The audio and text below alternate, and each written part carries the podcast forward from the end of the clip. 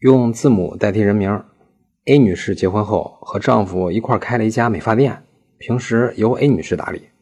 A 女士呢，也是为了这个家，在美发店里任劳任怨，不辞辛苦。但是最近这两年，因为种种原因，两个人经常吵架。去年十一月份，两个人索性就分居生活。A 女士的丈夫呢，就搬了出去。一眨眼到现在，半年过去了。A 女士感觉这样过下去，对双方来说都是一种折磨和伤害，索性准备提出诉讼离婚。于是 A 女士留言说，在他们分居期间，她为了美发店的生意能够再好一点，向她的一个好朋友借款两万块钱，购买了几台最新的美发设备。不过借钱这事儿，她的丈夫并不知情。而且借条上也只有 A 女士的签名，没有她丈夫的名字。A 女士就想问问，现在在起诉的时候，能不能请求法院判决她的丈夫也还这笔钱？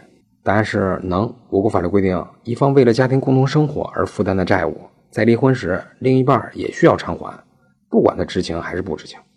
所以，老实人不会吃什么亏的，法律上也是这样。以上就是今天的音频，供您参考。